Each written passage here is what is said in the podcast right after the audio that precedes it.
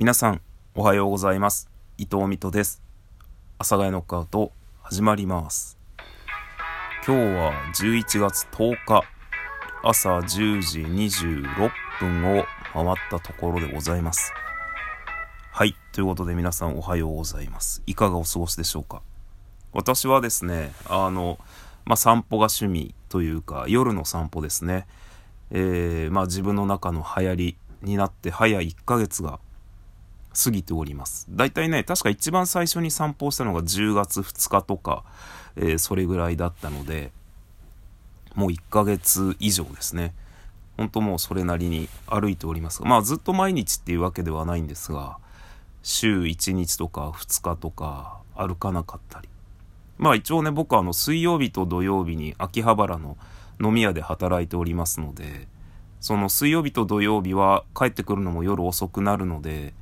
散歩はしていないんですね。なんで今日、えー木曜日で昨日は散歩してないっていう感じなんですが。で、その散歩がね、まあもうなんていうかもう不思議ととにかくずっと楽しくって、人の少なくなった街をね、だらだら歩く。で、その、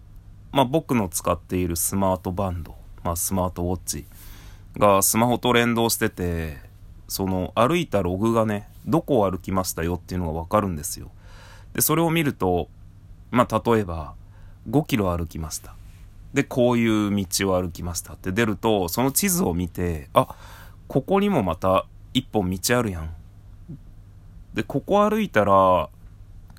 じゃあ、もうあと500メートルぐらい歩いたことになるかなとか、あんまりこう疲れて、そんな無理してね、夜の散歩しない日は、この道のこのコース使ったら3キロぐらいで帰ってこれるかな、みたいな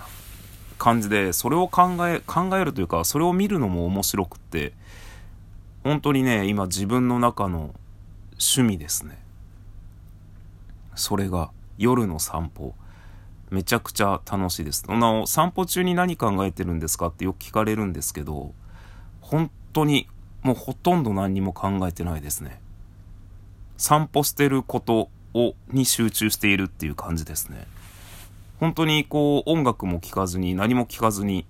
ただただ黙々と散歩をしております。夜、まあだいたい12時から2時ぐらいの間に5キロとか10キロとか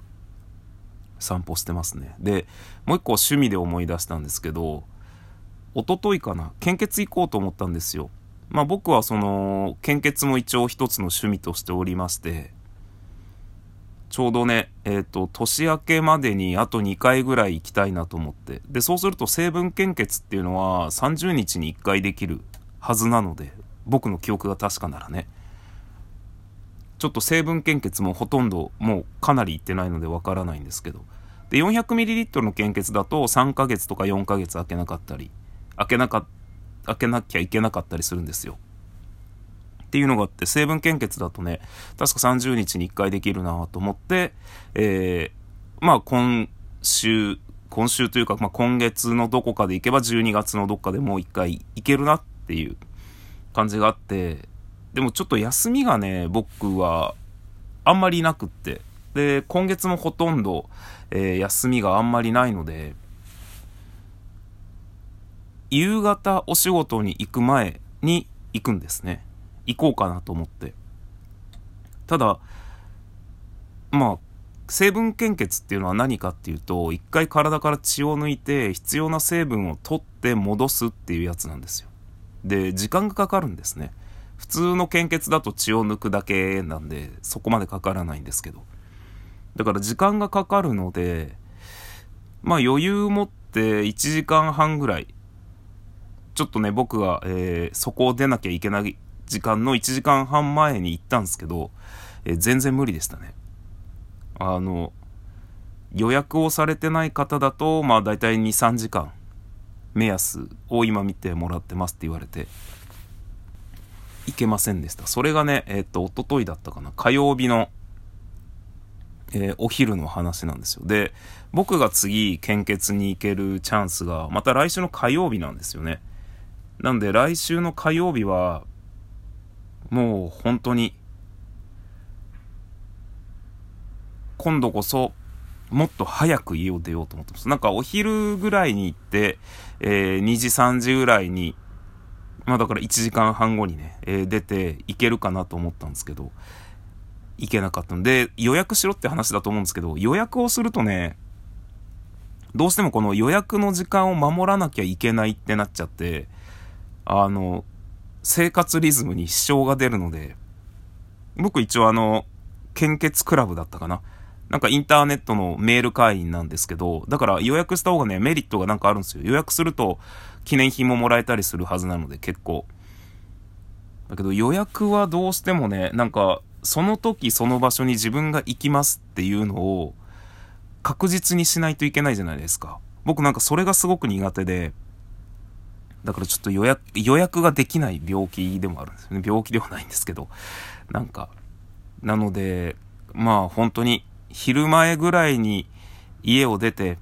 まあお目当ての献血ルームに12時ぐらいに着いて、3時ぐらいに。だからそれこそ3時間後にそこを出ても、えー、仕事に間に合うようなところを目指して献血ルーム行きたいと思います。で、今回行ったのがね、行ったっていうかもうほんと行っただけなんですけど、できなかったんで、有楽町っていうところにある献血ルームですね、東京の。で、東京には本当結構いろいろ献血ルームがあるんですけど、まあ、有楽町入り口までしか行けなかったんですが、次回どうしようかなって感じです。来週の火曜日はどこに行こうかなってちょっと思ってます。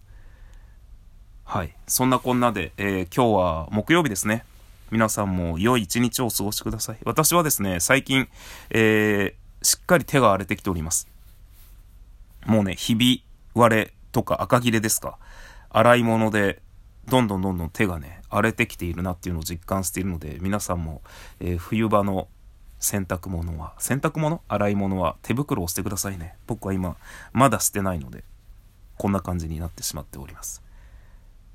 ということで、皆さん、良い木曜日、お過ごしください。それではまた、どっかでお会いいたしましょう。あ、ちょうど、洗濯が終わりましたね。さようなら。